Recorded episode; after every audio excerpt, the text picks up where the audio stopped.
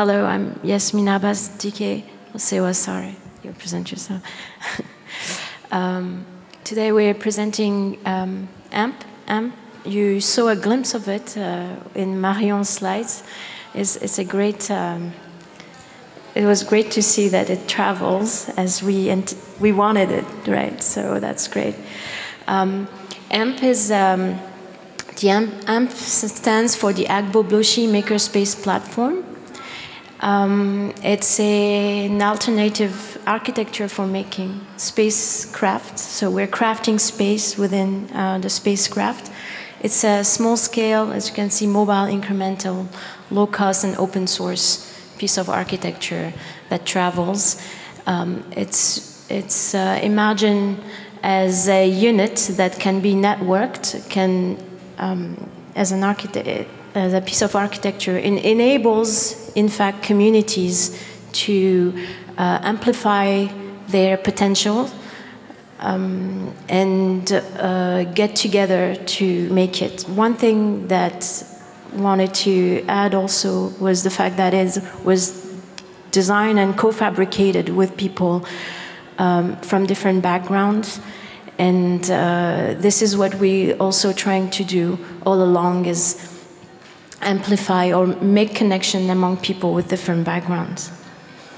DK, you wanted to show also um, that it's a, the, it's an open source platform and you can find online um, and you will find the blueprints as to how to make it, assemble it, and uh, the 3D um, as the 3D models that you can download of all the parts.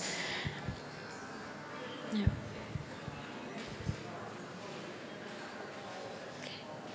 Well, DK is going to show you a little bit of uh, more information about what led to the spacecraft ZKM, which is now um, in the uh, in the exhibit, which we're hoping that will travel somewhere else in Africa.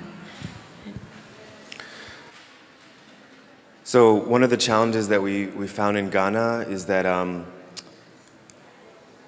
there's a kind of cultural divide that uh, a lot of young people who are lucky enough to be able to go to university have a very good education, which is very technical, but largely theoretical and not necessarily hands-on. And they also have expectations after they graduate that they should work in a very beautiful office with air conditioning and very clean and sit in front of a computer all day long. Um, and so, and there's not really that many jobs for people. And then on the flip side, you have many people who haven't really gone to school, haven't really learned in a formal setting, but have incredible knowledge about how to make things. And so, um, in terms of what Yasmin was saying, is also as, a, as spacecraft being a portal, is to try and bring these people together in a space so that they can create things together and learn from each other. Um, this is Agbogbloshie, which is this scrapyard in the middle of Accra, which is kind of world famous now as being very polluted and this kind of epicenter of the e-waste problem. In the background, you can see there are some young men burning copper wires to try and recover copper. And those are the images that are typically propagated around the world in the media, et cetera, saying, look at all these problems in Africa, blah, blah, blah, blah, blah. In the foreground, you see some young people, including Nick, who's here and going to talk shortly, who were actually in the same space and using this as a lab. Um, and here they're doing the first tests of a prototype for air quality sensor, the Scanopy, which is part of this project here at ZKM, um, in that same space, together with some of the young men who actually work in the scrapyard. You can see them with the blue jacket on, Osman. Um, so working background, working sort of, I'm moving back in time. Here underneath, as you can see, is one of the toolboxes. There's one here as well, ZKM. This was developed uh, sort of for this project, but the toolboxes are modular tool sets that plug into the makerspace and can be customized to do a number of different things. Uh, that's another conversation, but we're customizing them uh, as e-waste strip, uh, wire strippers to collect copper in a more environmentally responsible way in the scrapyard, um, solar power packs, a number of different things. Um, here you see the, the very first uh, breadboard to test the, uh, the, the Scanopy sensor unit. Uh, on the upper left, you see a tensegrity structure, which is another um, component of the module of the spacecraft under development. here you can see the young people sort of just testing, putting these components together, um, you know, using the internet as this incredible resource to find information about how to How to? Connect things. Do you want to say something? No, I just wanted to add that it's happening in the first spacecraft in Agbogbloshie. which is here. Here you can see it um, together with some of the elders of the community, uh, and they were talking about some of the projects that are ongoing in this space. Um, and again, this idea of how do you create portals between young people in different spaces. This is actually some of the students at Ashesi University who developed some of the, tested some of these modules sort of within their university setting. Um, but the difference is that many times when you have these kinds of hackathons and things that everyone like to support, they don't leave these kinds of spaces. So everyone gets together, makes a cool thing, sort of has an idea, eats some nice food, and then they leave, and that's really sort of the end of it. Um, but here again, here you can see them developing these things. Um, here's Nick explaining circuitry.